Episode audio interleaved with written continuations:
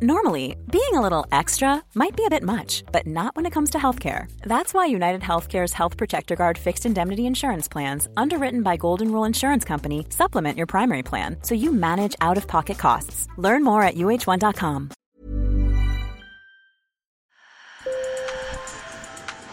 Bonjour. Hello. Hola. Marhaba bikoum. Sur le fil, Le podcast d'actu de l'AFP. des nouvelles choisies pour vous sur notre fil info. ليس هناك حديث اليوم مع Il n'y a pas de dialogue aujourd'hui avec le président de la République ou avec ses conseillers, mais nous pensons qu'il faut qu'il ait lieu. Il faut qu'il y ait un dialogue, un dialogue national.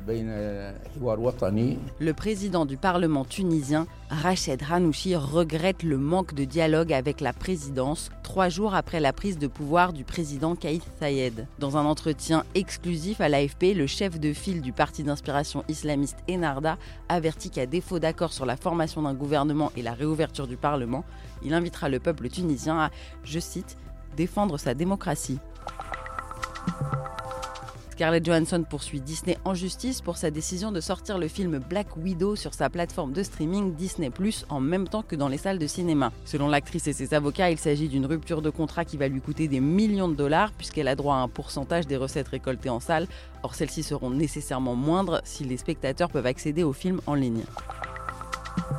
Enfin, tour de vis en Outre-mer, la Réunion et la Martinique s'apprêtent à reconfiner ce week-end face à la hausse fulgurante des cas de Covid-19. Demain, trois patients doivent être transférés de Fort-de-France à Paris. Le Premier ministre Jean Castex juge la situation dramatique et regrette les rétifs à la vaccination. Sur le fil. Si vous aimez sur le fil, abonnez-vous et restez avec nous après le reportage. On écoutera le carnet de bord des JO d'Emmanuel Pionnier, le chef du service des sports de l'AFP qui nous parle depuis Tokyo. Poulet frit, cornbread, mac and cheese, ces plats vous sont peut-être familiers. Aux États-Unis, ils imprègnent la gastronomie depuis des siècles. C'est ce qu'on appelle la soul food, la nourriture de l'âme, une cuisine populaire qui puise ses origines dans le passé esclavagiste des États-Unis. Les esclaves noirs des plantations du sud du pays l'ont inventé en s'inspirant des recettes traditionnelles des pays d'Afrique de l'Ouest pour sublimer les restes de leurs maîtres blancs. Aujourd'hui, une nouvelle génération de chefs noirs américains revendique cet héritage. Récit de Thomas Gropalo. Jérôme Grant, 39 ans, est chef cuisinier à Washington. Né d'un père afro-américain et d'une mère philippine, cet ambassadeur de la soul food a baigné dans un magma gastronomique. Mais pour lui, au début, c'était loin d'être gagné et il se souvient encore des nombreux commentaires racistes qu'il dit avoir entendus à ses débuts. Aujourd'hui, à la tête de son restaurant, il veut rendre visible la place des traditions culinaires africaines.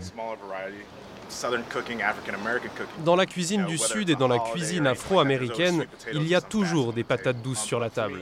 Pour moi, ça fait partie de mon histoire familiale et de mon héritage.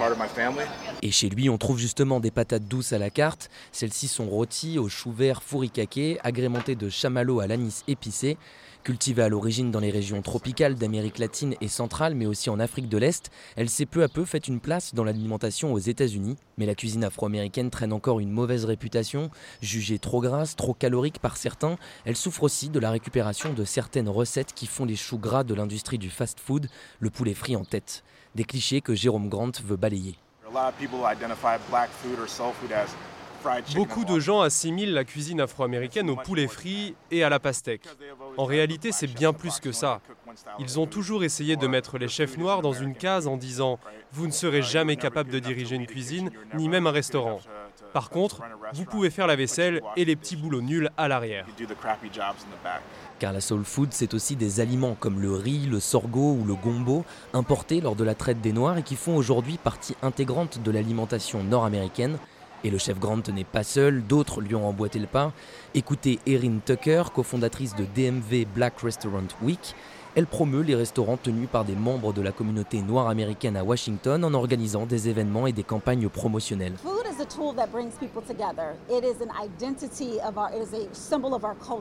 La nourriture rassemble les gens, c'est une identité, un symbole de notre culture. C'est pour ça qu'on soutient les restaurateurs et les chefs noirs, parce qu'ils font partie de l'essence et de l'histoire des États-Unis.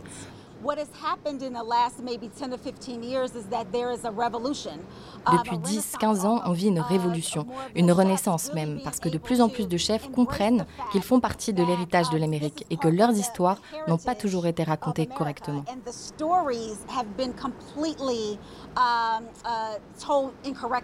Cet héritage dont parle Erin Tucker, c'est celui d'une Amérique de l'esclavage où des chefs noirs cuisinaient pour leurs maîtres blancs.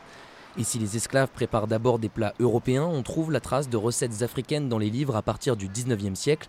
Tout y est, sauf le nom des chefs préparateurs, bien sûr, comme passé à l'économe de l'histoire. Les Afro-Américains ont migré à travers les États-Unis et on s'est débrouillé avec ce qu'on nous donnait. On a nourri des familles, des bébés. On était assez doués pour cuisiner les meilleurs morceaux de viande pour les propriétaires d'esclaves et les maîtres blancs. Puis on nous donnait des cochonneries pour retourner nourrir nos familles. Mais devinez quoi? On en a fait des plats extraordinaires. Ce patrimoine, Jérôme Grant l'affiche fièrement à la carte de son restaurant. Au menu, par exemple, il propose de la queue de bœuf. Comme les abats, cette partie moins noble de l'animal était historiquement délaissée par les maîtres blancs les esclaves se sont réappropriés ces morceaux pour créer des ragoûts ou autres plats en sauce mijotée. Et si cette histoire culinaire des États-Unis vous intéresse et que vous souhaitez aller plus loin, je vous invite à jeter un œil à la série documentaire Netflix La part du lion. Et dans ces quatre épisodes, on vous raconte dans le menu détail cette histoire un peu particulière de la gastronomie américaine. Toc toc Tokyo, bonjour sur le fil. Bon, ce vendredi, ça devait être le jour de Teddy Riner. Déjà double champion olympique chez les plus de 100 kilos, la catégorie reine. Le Guadeloupéen était en quête d'un défi historique, une troisième médaille d'or. Et tout le monde l'attendait. Mais soudain, vers 13h à Tokyo et 6h à Paris, l'ambiance est devenue glaciale, silencieuse, jusque dans le bureau olympique de l'AFP.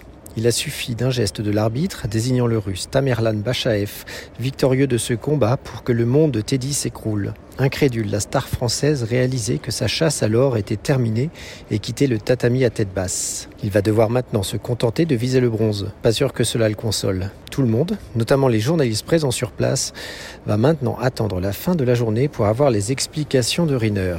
Bye bye, sayonara Paris.